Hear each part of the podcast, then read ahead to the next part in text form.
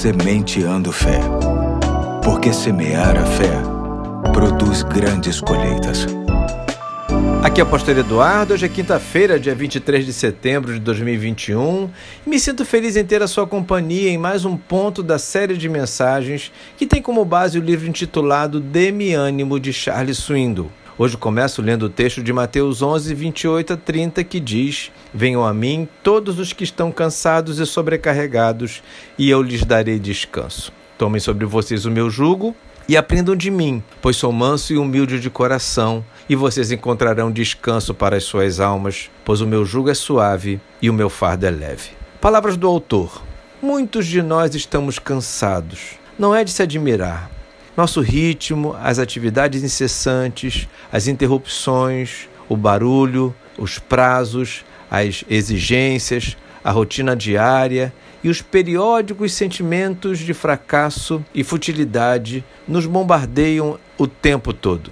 Nossa tendência natural é abanar uma bandeira branca e gritar: Eu desisto, eu me entrego. Este, naturalmente, é o extremo perigoso de se estar cansado ou cansada mesmo sabendo que não há nada de errado ou antinatural sentir cansaço.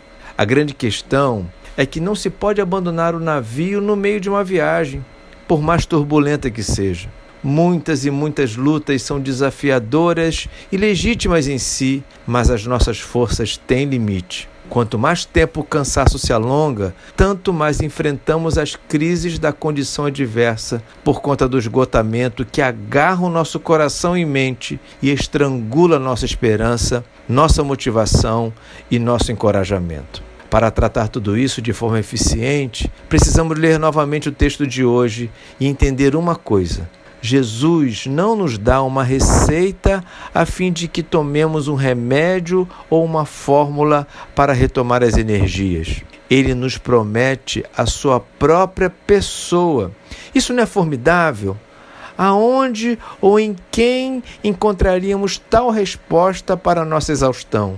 Se você está cansado ou cansada, oprimido ou oprimida, angustiado ou angustiada, venha ao Salvador venha imediatamente, venha repetidamente, venha ousadamente e descanse.